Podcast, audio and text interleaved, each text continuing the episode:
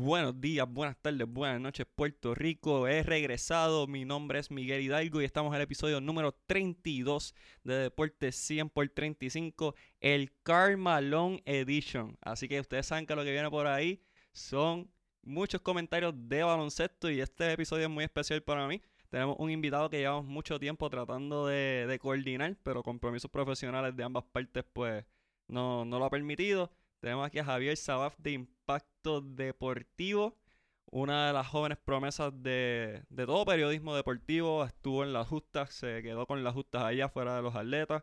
Eh, narrador del BCN, o sea, un excelente muchacho que tiene mucho potencial y se va a quedar con, con todo esto. Así que Javier, buenas noches, ¿cómo estás? Buenas noches, Miguel, y buenas noches, ¿verdad? Todos los que están en sintonía, ¿verdad? Todos los que escuchan tu, tu podcast Deporte 100 por 35, contento, feliz, emocionado, entusiasmado eh, de que me hayas extendido la, ¿verdad? La, invitación para compartir contigo y discutir el deporte de lo que nos apasiona. Y este es un episodio especial porque vamos a hablar del baloncesto superior nacional. Obviamente estamos camino al All-Star Weekend. Hoy es que estamos grabando, hoy es jueves, así que ya mañana es más, hoy, hoy ya, empezó, el, partido de las promesas. Así que los jóvenes talentos están participando hoy. Ya mañana es el juego de las estrellas, entre comillas. Y el sábado es el banquete grande cuando las estrellas del norte se enfrentan a las estrellas del sur. Y ha sido una temporada muy buena. Ha sido una temporada con muchas sorpresas, muchas historias a lo largo del camino.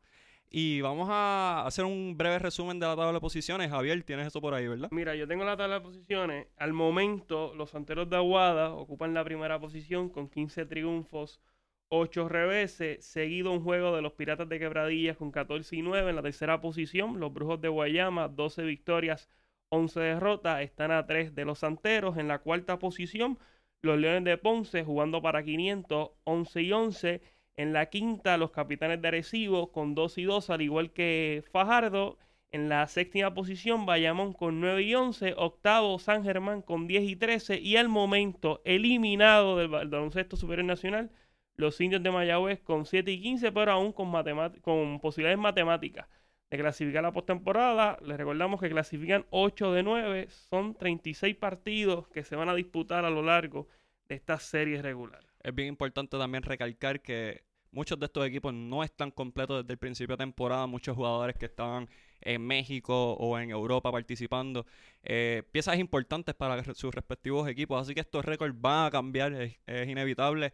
Y vamos a discutir de algunas de las llegadas que, van, que ya están ocurriendo en estos momentos. Vamos a empezar con los Santeros de Aguada, líderes actuales del torneo. Ellos es un equipo bien profundo. Es un equipo que tiene una rotación bien extensa y ahora cuentan con la llegada de John Holland, y Rigoberto Mendoza, refuerzo de hace dos años atrás. Eh, es una alineación nuevamente muy, muy, muy extensa. Tienen jugadores de la talla de Alex Abreu. Tienen a Jonathan Rodríguez, Chris Gastón, eh, Ricardo Sánchez, Filiberto Rivera, Carlos Emory. En fin, una gran cantera de jugadores que muchos comparten las mismas posiciones y eso es un problema para la, eh, en cuestión de minutos para Carlos González. Un buen problema para tener. Eh, nunca es malo tener mucho talento disponible. Pero, eh, ¿cuán difícil es esta tarea para Carlos González? Obviamente está en su primer año como dirigente de los Santeros. ¿Cómo él puede manejar esta, esta rotación tan extensa? Mira, yo creo que Carlos González pues, ha sido un dirigente sumamente exitoso en lo que es el baloncesto superior nacional. En su primera campaña parece que estuvo con los Brujos de Guayama. Creo que la siguió la postemporada. Luego va al equipo de los Piratas de Quebradilla conquista un campeonato junto a Leo Aril como, como asistente. Así que ha sido una dupla sumamente exitosa eh, a lo largo del tiempo que estuvieron allá en, Quebradilla. Ahora en Guayama no ha sido la excepción. Tienen la mejor marca. La llegada de John Holland ciertamente le da otra dimensión a este equipo de los Santeros. También en días recientes agregaron al, al dominicano Rigoberto Mendoza, el vikingo, que para mí es uno de los mejores jugadores que hay ahora mismo en Latinoamérica yo tengo al equipo de Aguada como el equipo, en cuanto a talento nativo, el mejor equipo. En cuanto a jugadores de, de, aquí del patio, yo creo que difícilmente otro equipo pueda competir con ellos.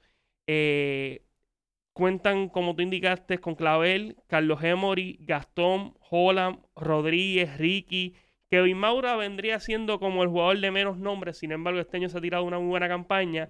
Alex Abreu, Emi Andújar, que viene de, ¿verdad? de la recuperación luego de, de, de padecer de cáncer. Filiberto Rivera. Así que es una combinación de jugadores jóvenes, jugadores veteranos y Carlos González ha hecho las movidas. Ellos llevan de los últimos, llevan ya cuatro victorias de manera consecutiva. Ellos pues le queda un partido como, esas cuatro victorias han sido jugando como locales, les resta un partido eh, como local con Holland, ya son cuatro victorias en seis salidas. Así que yo creo que este equipo de los Santeros de Aguada hay que contar con ellos en la postemporada. Al momento es el equipo que más completo está y yo creo que son los favoritos al momento. Hay que esperar ¿verdad? que Arecibo haga sus movidas. También en, hay que ver qué hace el equipo de Ponce ahora ante la salida de, Carlos Arroyo. Pero con lo que hay ahora mismo, yo creo que el equipo de los Santeros de Aguada cuenta con el mejor plantel para llevarse el campeonato del Baloncesto Superior Nacional. No, y es una, como mencioné, es una rotación tan extensa que puedes tirar diferentes vertientes a ajustarte a cualquier estilo de juego. Puedes rebotear, tienen jugadores en, en las esquinas para poder eh, rebotear, poder ser agresivo en la defensa. Es un equipo sumamente defensivo. Chris Gastón sabemos que es un gran rebotero. Gilberto Claver, un jugador. Y, Claver defensivamente también es muy bueno, ya tiene el tiro a larga distancia. Y mira, y son jugadores que aceptan sus roles.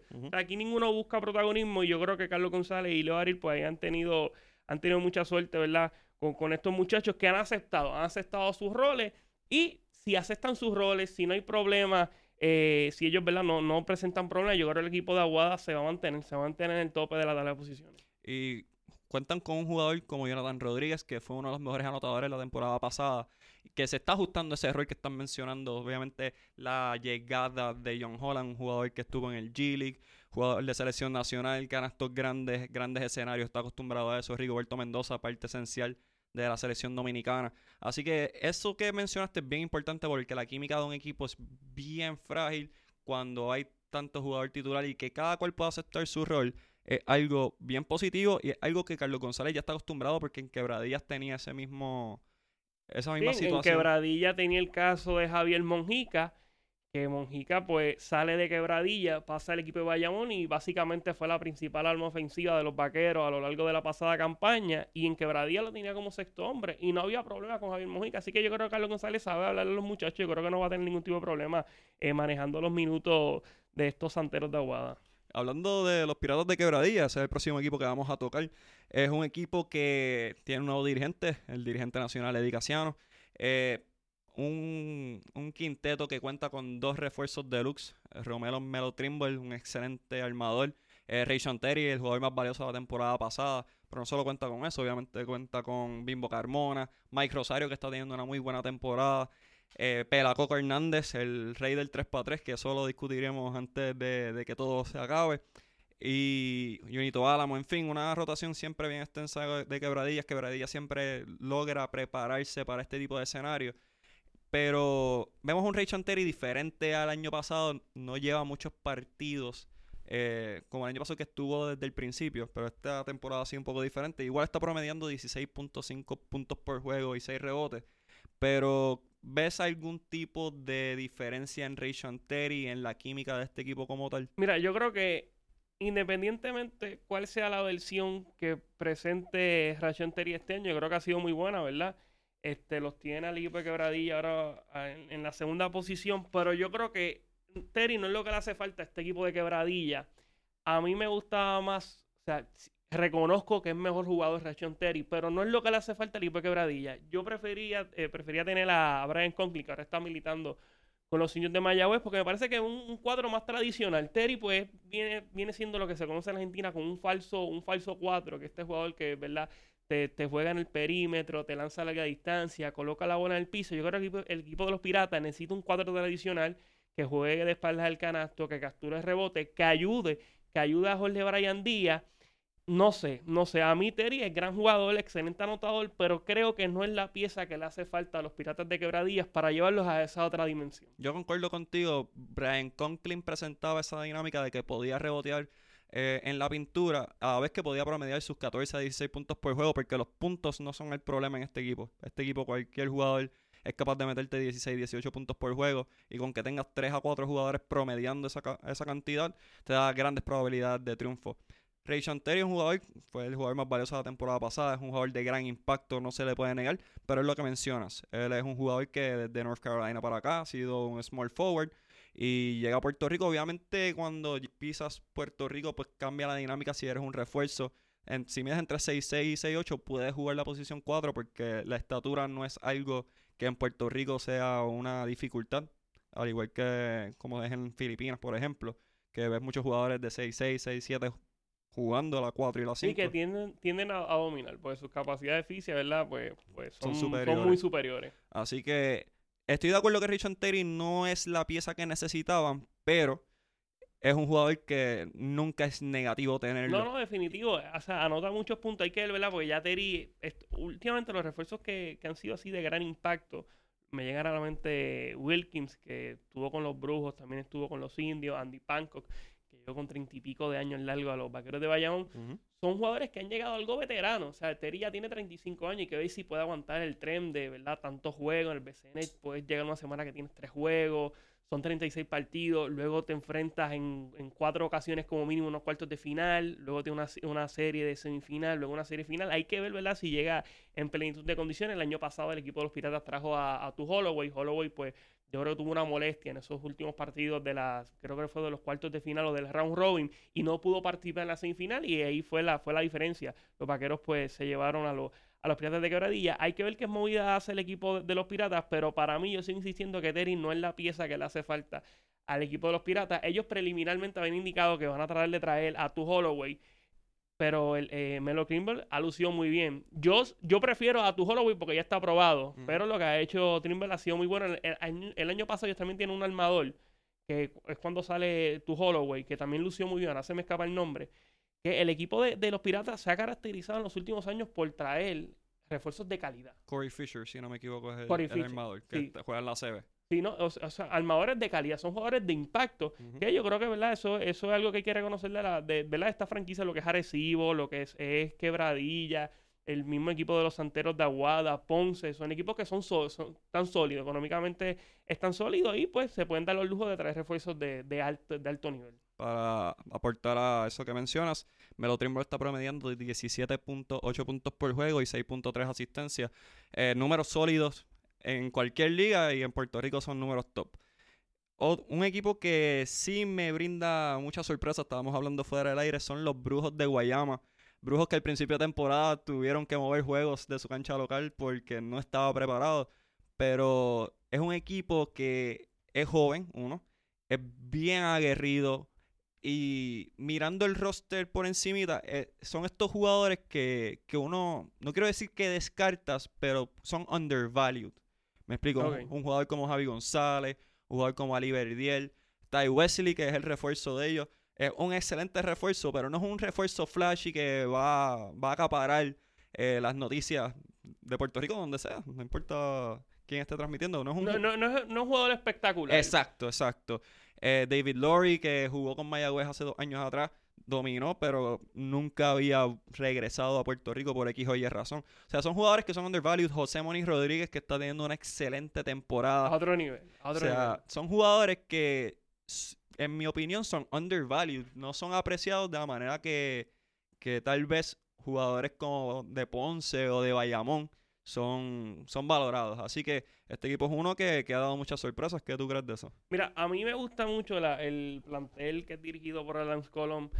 Yo creo que tiene un muy buen equipo. Eh, Miguel Aliberlí el año pasado estaba con el Fajardo. Este año pues ya uno dice, wea, la Aliberlí son 35 años, pues no va a ser fácil para él. Sin embargo, está jugando un baloncesto de alto nivel. Moni Rodríguez el año pasado no vio acciones en baloncesto superior nacional. Regresa, está luciendo muy bien. Los dos refuerzos han lucido más que bien. Y ya en, la, en, reciente día añadieron a Kel Viñales, que sin lugar a dudas es, el mejor jugador que tiene equipo de los de los Brujos de Guayama en cuanto a los jugadores nativos. Aún le falta Chris Ortiz. Yo creo que una vez llegue Chris Ortiz le va a dar otra dimensión. Javi González, que viene en cambio, también aporta mucho a este equipo de los, de los Brujos. Y está también este Cleon Pem. Que Cleon Pem ofensivamente está algo limitado, pero defensivamente tú tener un hombre grande de siete pies sea, nativo es un lujo. Ya, ya no, no tiene la necesidad de buscar un refuerzo en esas posiciones 4 y 5 que te ayudan a capturar rebotes. Tú tienes el Cleon yo creo que tú puedes estar seguro. En la pintura, me gusta mucho, me gusta mucho el equipo de los Brujos de Guayama. Yo los tengo hoy por encima por encima del equipo de los Piratas de Quebradilla. Wow. Yo wow. tengo, yo, los cuatro míos son Aguada, Ponce, Arecibo y Guayama. Y de Ponce voy a hablar porque esa me pareció bien interesante. eh, y difiero contigo con Ponce, pero eso vamos.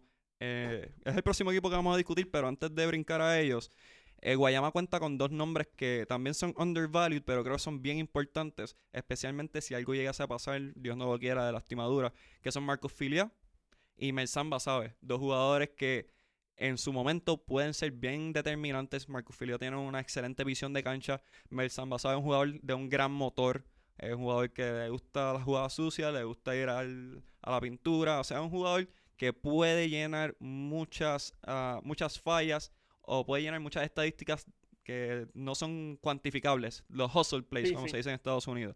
Así que este Pues, equipo, Y, y basado en el pasado, el, el año pasado me parece que fue- se estuvo hablando para eh, participar de la preselección nacional. Así que un, un jugador de nivel. Y tú tienes a Marco Filiao que no está empezando, traerlo del banco, un jugador que ya, ya ha sido titular en el Banco Super Nacional. Yo creo que es un lujo. Yo, hago- yo estoy haciendo la comparación, la he hecho con varios compañeros, que ¿qué año está más fuerte? El, el, el baloncesto supernacional. El año pasado este. Yo creo que este año hay equipos que están sumamente, pero sumamente sólidos. Yo el año pasado te decía que el equipo de Arecibo era una línea ujú, 1 por 9. Este año no te puedo decir que el equipo de Arecibo, a pesar de que está completo, yo creo que necesita algo más. O sea, este año los equipos se han reforzado muy bien. Vemos este equipo de, de Guayama que si estuviese participando el año pasado, yo creo que el equipo de Guayama se pudo haber metido. Pudo haber metido hasta lo último. Como te dije, tengo el equipo de Guayama colándose en los últimos cuatro puestos del baloncesto superior.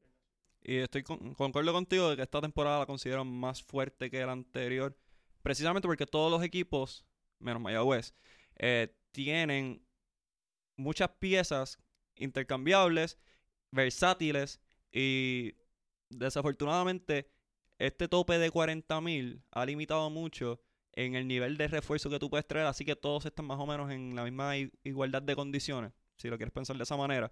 Así que concuerdo contigo en ese aspecto. Y hablando de refuerzos y que están super undervalued, Ponce. Ponce cuenta con el mejor refuerzo ahora mismo que es Nick Minerath. Sin lugar a dudas. Es un jugador que nadie sabe de dónde lo sacaron. Mira, tal vez ofensivo. Yo creo que nunca, nunca jugó, llegó, llegó a jugar en NBA, No. ni, ni fue drafteado, ni nada por el estilo. Ofensivamente está a otro nivel. Tengo mis dudas en el lado defensivo, pero ofensivamente está a otro, a otro nivel. Ahora, me dijiste que tienes a Ponce entre tus top 4. Quiero escuchar por qué.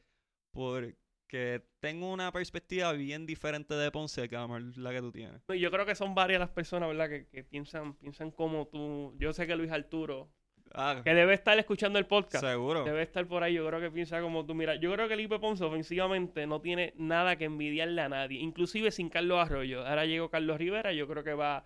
En caso, Car- Carlos Rivera es más, más tranquilo con el balón, Sí. es más, más calmado, ¿verdad? Pues ofensivamente no es Carlos Arroyo, pero yo creo que lleva el juego bastante bien y ya conoce, ya conoce al equipo de los Leones de Ponce. Son un sinnúmero de campañas, campeonatos que tiene Carlos Rivera con, con este quinteto eh, de Ponce ofensivamente, como dije, están a otro nivel. Y cuando las millas cuentan, jugadores como Ángel Daniel Basallo, jugadores como el mismo Carlos Rivera, eh, eh, lucen, lucen a otro nivel. Lucen a otro nivel. El año pasado estuvieron a punto de llevarse la serie ante el equipo de Arecibo.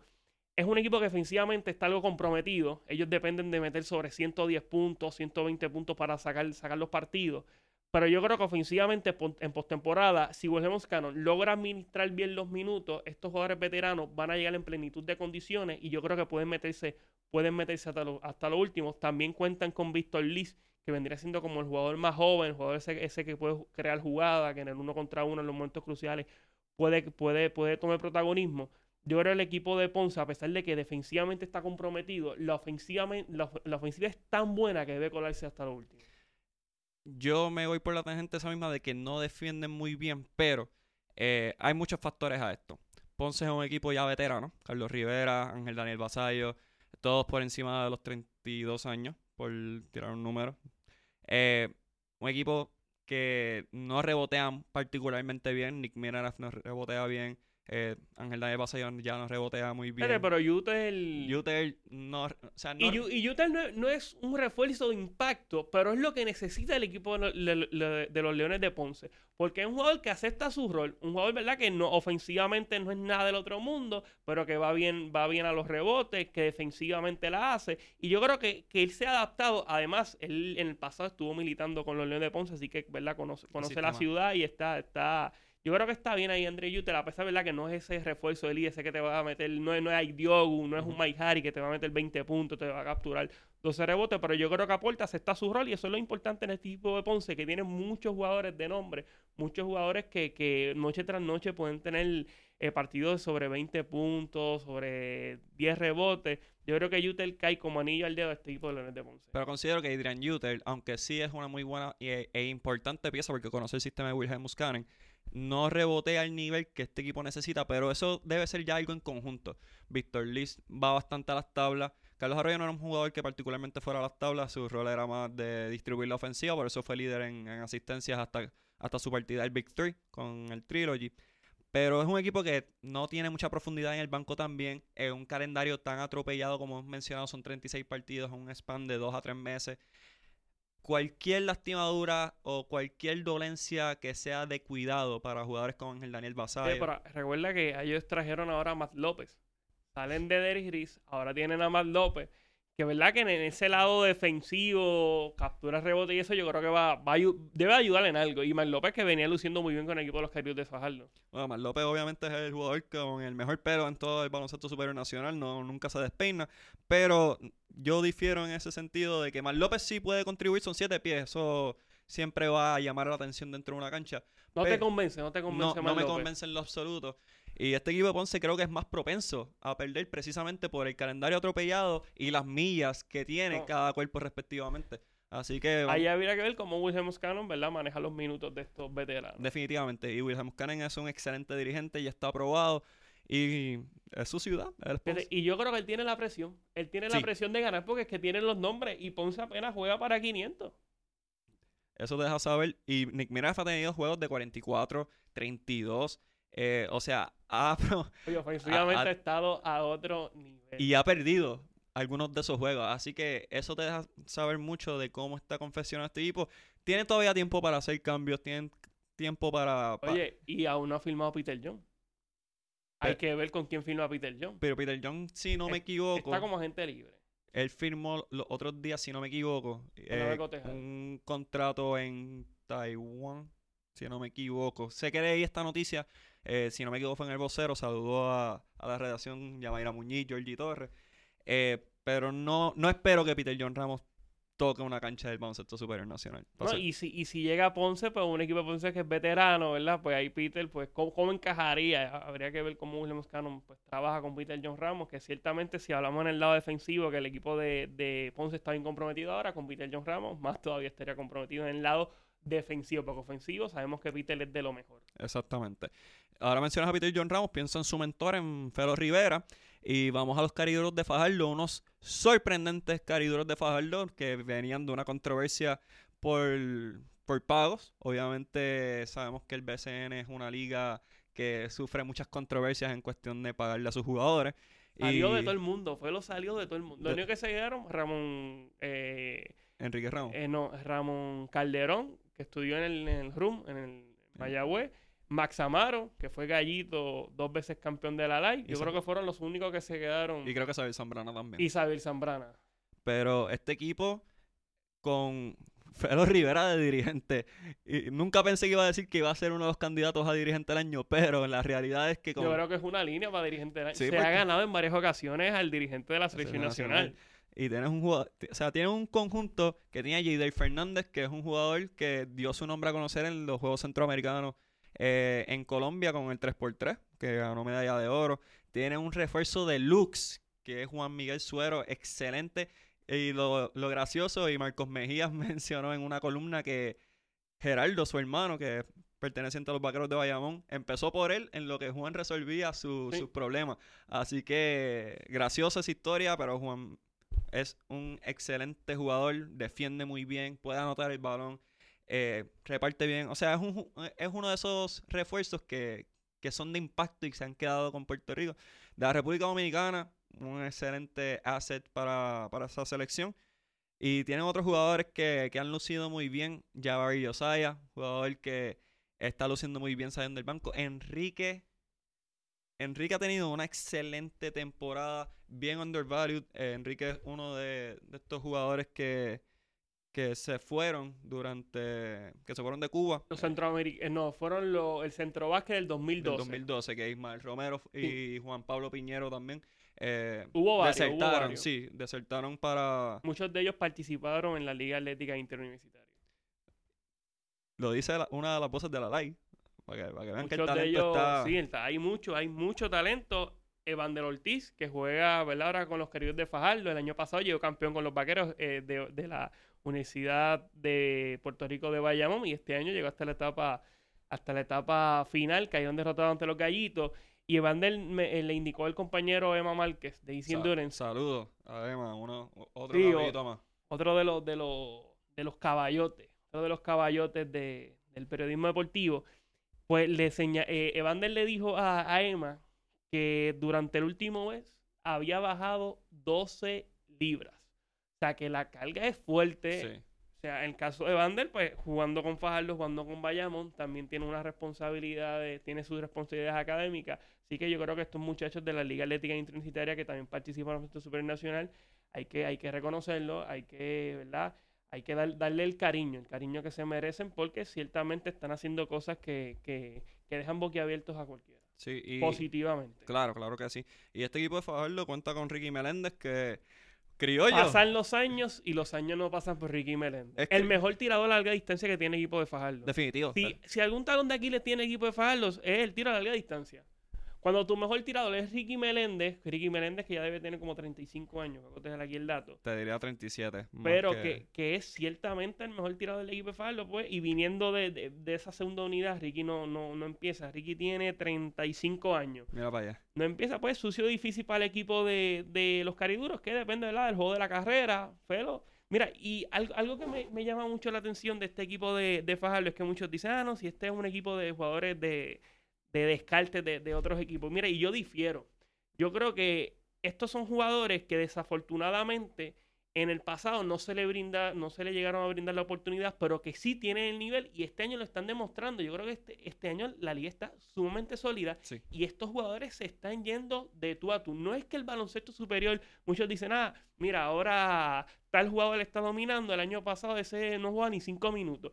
O sea, y la cosa es que él, él tiene el nivel, es que previamente no se, le habría, no se le había brindado la oportunidad de ellos demostrar que sí cuentan con el nivel. Fernández en Aguada apenas jugaba. Este año es fuerte candidato de jugador de mayor progreso. Así es. También está el caso de, de, de, Matt, de Matt López, ¿verdad? Yo sé que a ti no te gusta, Miguel, pero ciertamente ha, ha mejorado, ha mejorado su juego. Ellos añadieron a Derrick Gris en su primer partido con el equipo de los Cariduros, lució su 21. O sea, son jugadores que sí tienen el nivel para competir de tú a tú con lo mejor.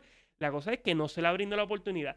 Fue, lo, fue atrevido, le dio la oportunidad y anunció su 21. Tuvo la oportunidad de narrar el juego de Guayama y Fajardo. Con Javier Rolón. Con Javier Rolón. De Conexión Deportiva. Saludos a él y a Eugene también. Tremendas personas, tremendas personas. Le dije, mira, Xavier Zambrana lleva un sinnúmero de años jugando en el baloncesto superior nacional. Yo creo que este es el año que más minutos se, le- se le ha brindado a Zambrana. Y Zambrana es muy buen jugador. En el poste bajo está complicado, tiene los movimientos. Y yo creo que Felo se la jugó y le ha salido a Felo Rivera, que ciertamente, si me preguntan hoy, es candidato, es el favorito uno por nueve para ser el dirigente del año.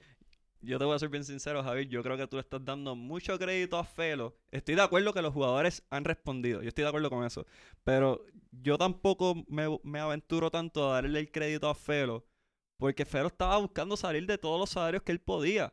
O sea que esto No, no, eh, eh, o sea, esos son otros 20, pero en cuanto a la dirección técnica, o sea, cómo él ha manejado los minutos, cu- cuál ha sido la estrategia de juego, o sea, el, el- el planteamiento táctico del equipo de queridos de Falo, yo ahí se la tiene, ahí se la tengo que dar a Felo, hay que dársela a Felo. Rivera. O sea, muchos dicen, ah, no, que si Felo Rivera esto, Felo Rivera otro. O sea, yo sé que Felo Rivera ha hecho, ¿verdad? Cosas que, que, que son imperdonables en el Baloncesto Superior Nacional como apoderado. Pero como dirigente hay que dársela, hay que dársela. Mira lo que está haciendo el equipo de los queridos de Fajardo. Yo solamente conozco una persona, una persona que me dijo, mira, el equipo de Fajardo se va a meter hasta, va a llegar a la postemporada. Y fue Luis Arturo.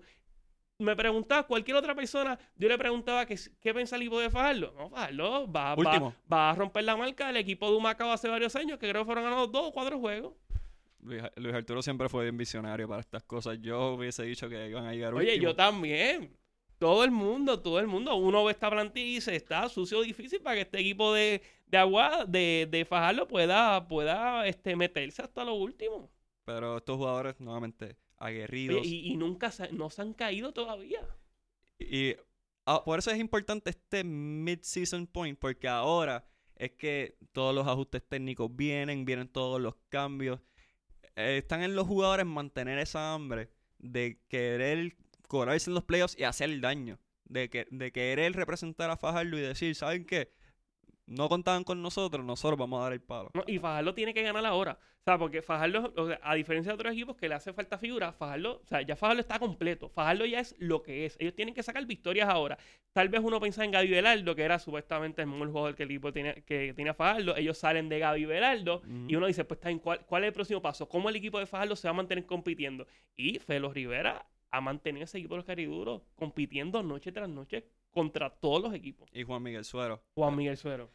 Hablando de equipos que ahora es que se están completando los capitanes de Arecibo. Llegó Jelly Laquindele, llegó David Huertas, que fue el jugador más valioso en la final de la Liga de México con el Fuerza Regia. Va a llegar Walter Hodge. Llega Yesrel de Jesús y Devon Collier en cambio. Arecibo siempre encuentra la fórmula para mejorar su equipo, aunque no sea desde el principio, pero siempre logran aglutinar piezas para hacer un contendor y ahora mismo por nombre, jugador por jugador. Tienen un, refuerzo como Víctor Roth, que ha sido una de las sorpresas grandes del BCN. Tienen un Denis Clemente que sabes que en cualquier momento que coja forma, coja ritmo, te puede acabar el juego. Raymond Cintrón, un hijo de franquicia. O sea, tienen un roster ahora bien apretado, bien difícil de ganarle. Y yo creo que la expectativa nuevamente es que sean contendores al campeonato. Mira, yo hoy, hoy, hoy tengo al equipo de Aguada ligeramente por encima del equipo de los capitanes de Arecibo. Hoy, hoy, con la llegada de, de John Holland. Pero me parece que ese único equipo que pudiese, que va a competir y que se puede irle tú a tú con este equipo de los Santeros de Aguada son los capitanes de Arecibo. Yo hablaba con Luis Arturo y ambos, ¿verdad? Estamos de acuerdo que el equipo de, de Arecibo, a diferencia de los pasados años, ellos siempre se quedaban igual. O sea, y tú tener, hace varios años, yo tenía a Alejandro García Morales de jugador número 13. O sea, tú tener tal vez el mejor jugador de Uruguay luego de Esteban Batista en tu equipo siendo jugador número 13, pues es un lujo. Este año el nivel del BCN ha subido tanto que el equipo de, los capitanes, para poder ¿verdad? Eh, buscar esa, ese título nuevamente, necesitaban algo más. Traen a Devon Collier. O sea, el equipo de, los... Se, los regalan. Sí, ahí, ahí yo no sé qué le pasó al equipo de los de Mayagüez. ¿verdad? Yo no sé por qué, por qué hicieron el cambio. Ellos pues añadieron a Pizarro, añadieron a, Ángel Matías, que son muy buenos jugadores, pero no es a Devon Collier, un jugador de 6 pies, 8, 8 9 pulgadas, un 4. Selección nacional. Sí, selección nacional. Ah, también tienes a, a Yao López. Y este equipo de, de, de, los capitanes en los pasados años, cuando no tenían a, a, a Renaldo Bachman, si, si pudiésemos haber identificado un talón de Aquiles, era la ausencia de hombres grandes nativos de impacto. Este año tú tienes a Collier y tienes a un John, a un López que ha, mejorado, que ha mejorado demasiado. Yo creo que hoy por hoy el equipo que se puede ir de tú a tú con el equipo de Aguada son los capitanes de Arecibo. Y no me extrañaría que en una serie final el equipo de los capitanes revalidara con el título. Estoy, estoy completamente de acuerdo. Yaul López, desde la ventana con Argentina y Uruguay, es un jugador con una confianza increíble ahora mismo. y yo no lo creía. Él está entrenando con Jan Serrano, ex dirigente del equipo de los halcones de la Universidad de Central de Bayamón. Y ya, pues, ya eh, yo veía los números de ya en el BCN y se quedaban igual. No, no este jugador que llegó al BCN y tú, pues, en, los, próximos años, tú, tú, esperas un progreso. Y no, no lo había dado. Sin embargo, este año, Yao López se ha transformado en otro jugador. Está entrenando con Jan. Saludos a Jan, que está haciendo buen trabajo. También estuvo allá en México como asistente de los Ángeles de Puebla más que contento tiene que estar con John López. Yo creo que sido una sorpresa más que agradable para el programa nacional. Así que cuando este equipo integra a Walter Hodge, que matando en Líbano, tuvo 50 puntos en un partido, o sea, un jugador de gran impacto en Puerto Rico. Y las piezas le están llegando de poco en poco, y como quiera juegan para 500. Pero ahora es que van a aglutinar porque nuevamente Huertas llegó anteayer. Y, y Walter son dos jugadores extremadamente importantes. Huertas llegó ayer 28 puntos, 4 rebotes, 4 asistencias en una victoria. Huertas que tal vez está en su mejor momento. Ah, ah. lució muy bien en México con la selección nacional, lucido sumamente bien, está atravesando por uno de sus mejores momentos y yo creo que hay que, hay que reconocer la gran labor que ha hecho Pachi Cruz. Como dirigente se estrenó y lo más lejos que ha llegado, eh, lo, lo, ¿verdad? Eh, lo mínimo. Lo, mínimo. que ha llegado fue subcampeón. O sea, él, el final, eh, Pachi Cruz es sinónimo de, de, victoria, sinónimo de triunfo. Yo creo que en un futuro cercano me extrañaría que Pachi Cruz fuera el dirigente de la selección nacional obviamente, Edicaciano va a ser un va a estar por ahí por mucho tiempo, ese es el plan. No, pero cuando una vez, una vez, ¿verdad? Pues Edicaciano, pues no todo dura para siempre. Yo creo que esos candidatos, yo creo que Pachi Cruz debe ser uno de los, fuertes candidatos. Hablando de equipos que están recibiendo a sus jugadores clave, ahora vamos a los vaqueros de Bayamón. Llegó Ismael Romero, que también estuvo en esa final de México con los capitanes de Ciudad de México. Eh, llegó Joseph Soto, Javier Mojica, que ya Nelson Colón dijo que es ahora mismo su jugador más importante. Eh, él aglutina las piezas, él encesta el balón, él defiende. Y es algo que Javier Mojica ya es característico. Sabemos que es un jugador que, puede llenar todas las bases dentro de una cancha. Eh, un equipo que empezó muy lento, pero contaban con el poder anotador de Benito Santiago, que está teniendo una excelente temporada. Muchos los quieren al menos en la preselección nacional. Está promediando alrededor de 24 puntos por juego, si, bueno, 20.5 puntos por juego, 24 metidos en el último partido. Así que este equipo va a ir aglutinando, va a ir apretando. Tienen a Gerardo Suero saliendo del banco. Gerardo Suero es uno de los mejores anotadores que tiene esta liga ahora mismo, hermano de Juan Miguel, lo mencionamos al principio con los cariduros. O sea, es un equipo que tiene muchas piezas que ya están llegando, ya se están aglutinando y Bayamón cuenta con estar ahí al final también. Fíjate, yo, yo veo este equipo de Bayamón, a pesar ¿verdad? de la llegada del cubanazo Romero, a pesar de la llegada de Mojica, yo lo veo un equipo muy vulnerable. Realmente no me convence. La edición del año pasado yo creo que era un poco mejor y también el nivel del BCN pues era más bajo. Yo lo veo difícil, yo veo difícil. Hay que reconocer que Nelson Colón es un gran dirigente que siempre pues mueve las fichas para tratar de colarse a la postemporada. Al momento ya están en la postemporada con 9 y 11. Eh, están a tres juegos por encima del noveno, que los, son los niños de Mayagüez. No, siendo sincero, yo creo que el equipo de, de debe estar luchando esa, esa octava posición. No los veo compitiendo con los mejores equipos del baloncesto superior nacional. A pesar de verdad, Javier Mojica es excelente jugador. Romero, sus capacidades físicas son de otro mundo. Muy difícil competir con él en el baloncesto superior nacional.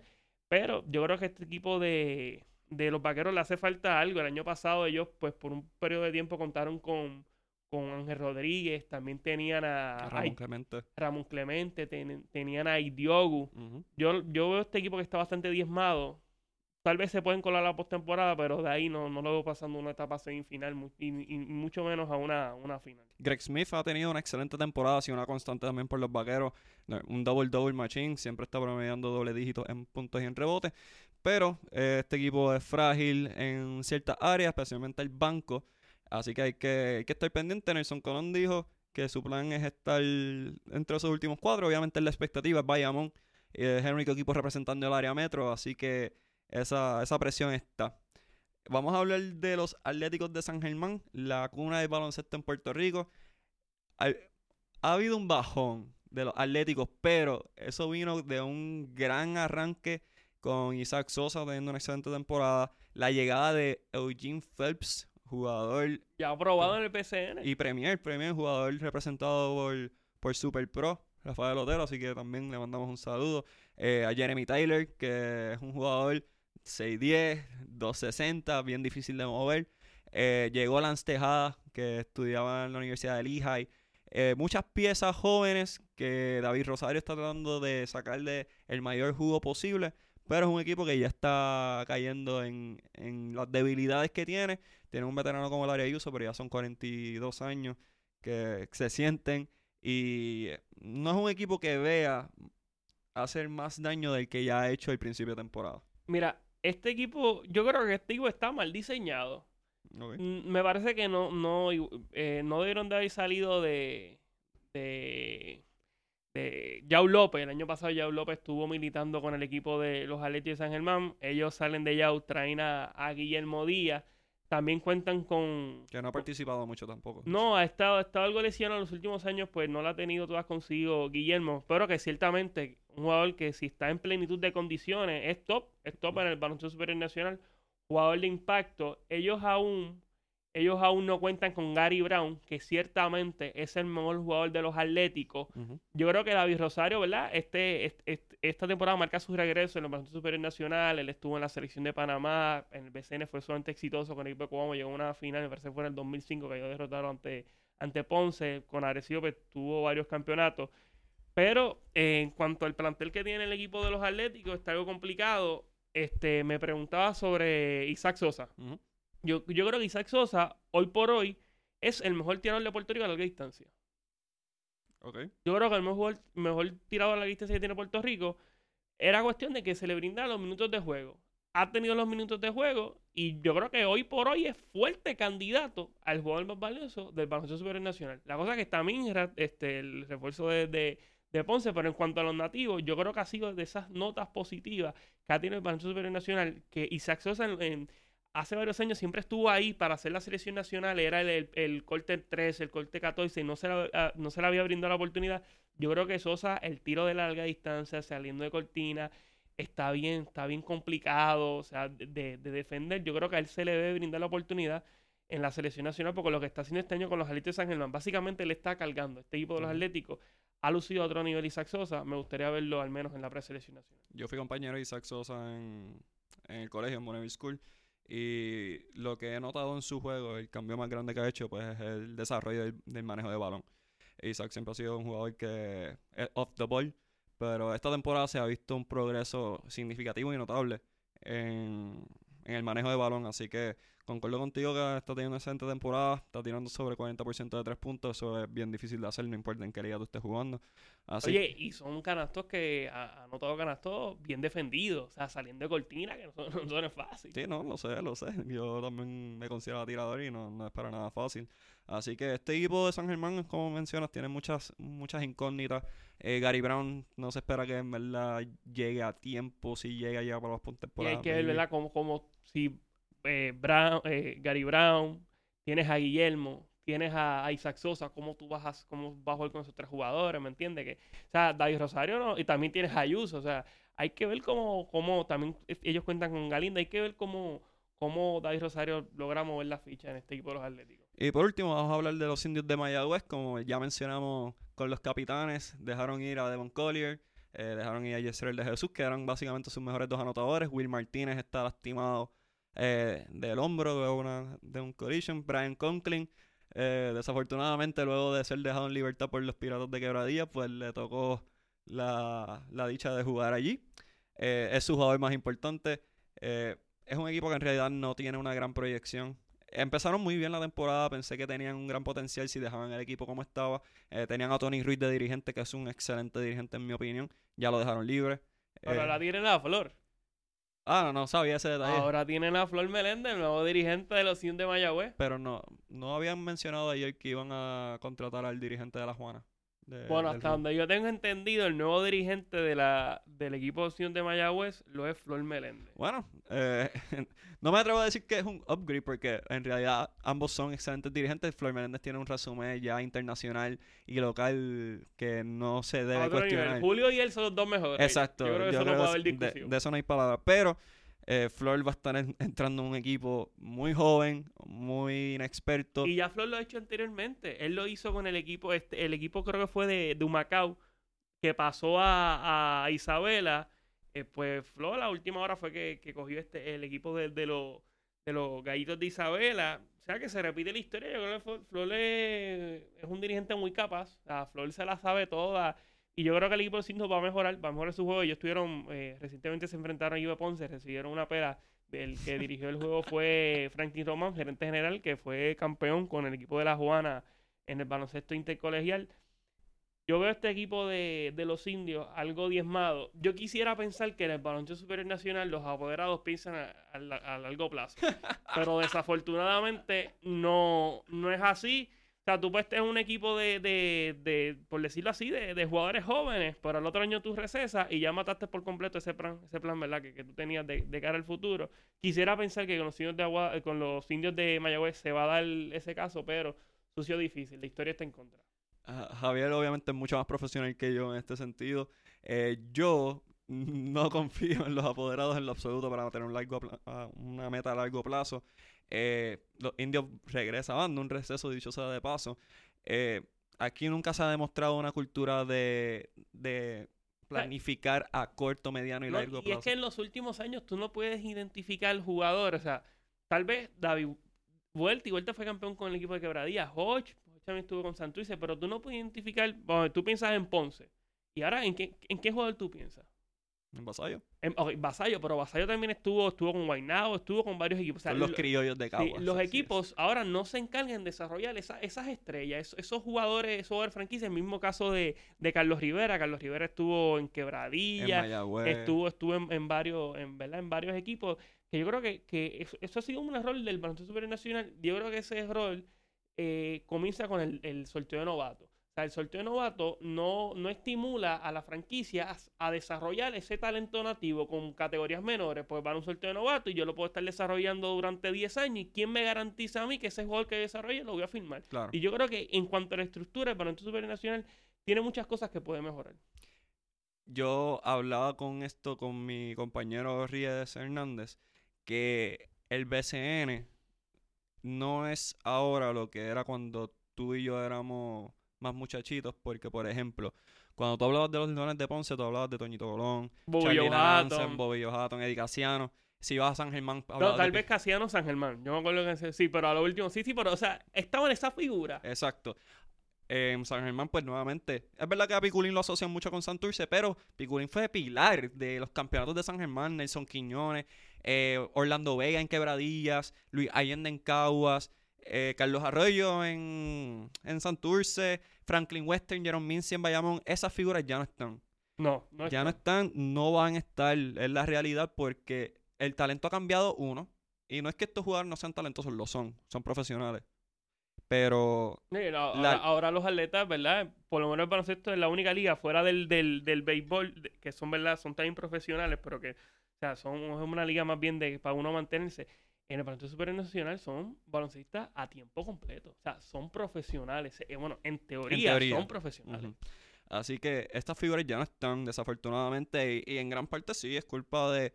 Yo, yo le he hecho culpa compartida a todo el mundo porque el, el baloncesto superior nacional no, no fiscaliza el proceso de los apoderados, no es fuerte con el reglamento. Todavía estamos esperando con la determinación de Carlos Arroyo por violación del tope salarial. O sea, pero ¿qué se va a hacer ahora? no, ya no se va a hacer nada. no se puede Se- hacer se pe- nada. se- pero se podía hacer algo en el momento, ya no. Definitivo. Eh, los apoderados nuevamente buscando recompensa económica. Yo entiendo que, que la pérdida económica que ellos sufren es mucha, se entiende.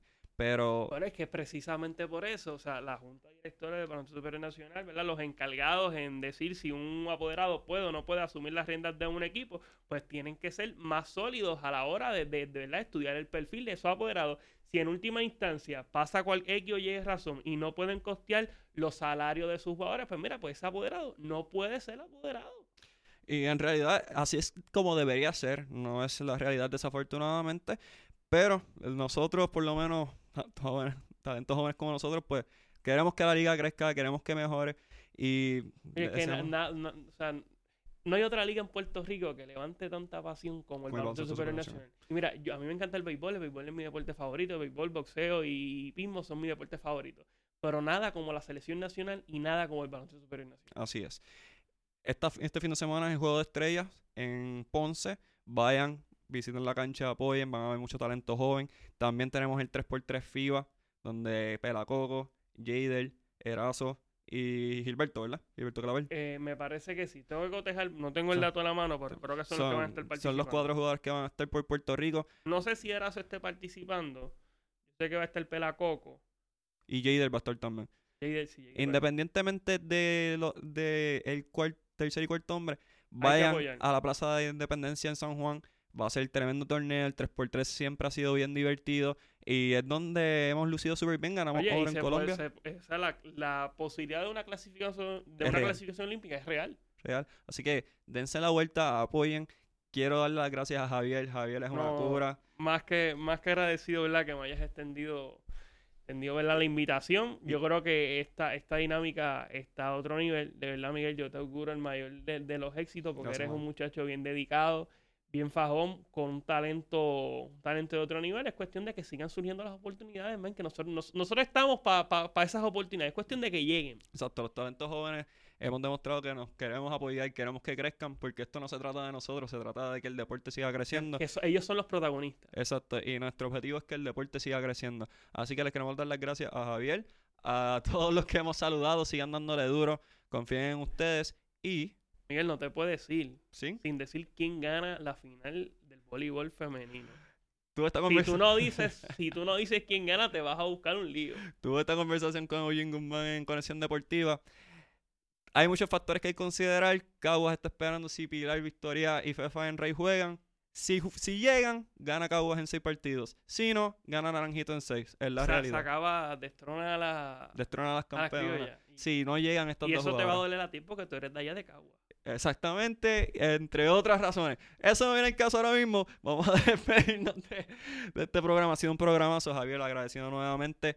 Recuerden, pueden escucharnos por Apple Podcast, SoundCloud y ahora estamos en Spotify para esos usuarios de Android. Ya no tienen excusa, estamos en todas las plataformas. Javier, ¿dónde te pueden seguir? E- En Facebook estamos en, en Javier, en Hub Sabat. También estamos en Impacto Deportivo Radio PR en Facebook. Estamos todos los sábados de 2 a 3 de la tarde ahí discutiendo, analizando el deporte nacional. Así que sigan estos jóvenes, grandes talentos. Y pueden seguirnos nosotros, Deportes 100 por 35 en todas nuestras redes. Nos vemos la semana que viene. Chequeamos.